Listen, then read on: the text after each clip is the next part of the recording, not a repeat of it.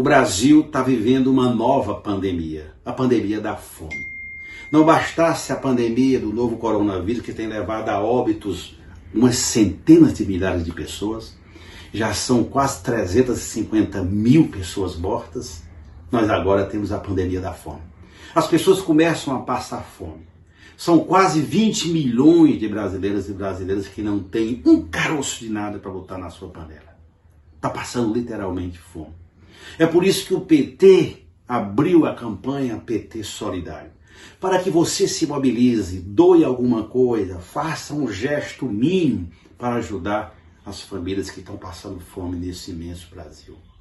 No Nordeste, que conheceu os tempos de Lula e Dilma, com tanta Bolsa Família, com crédito, agora olha, as pessoas olham para cima e não veem alternativa nem esperança alguma.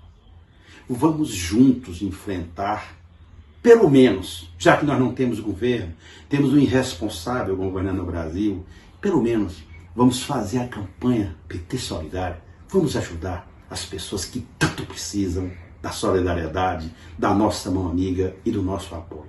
Vamos juntos. PT Solidário.